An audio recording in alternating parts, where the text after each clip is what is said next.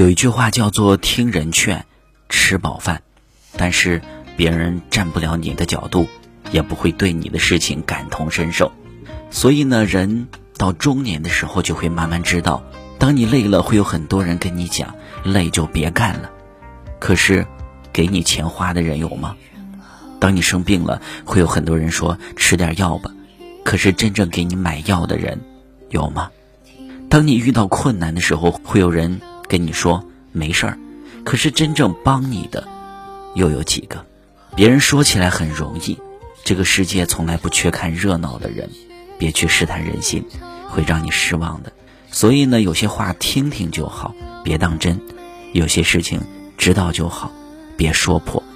有爱无爱，安然对待。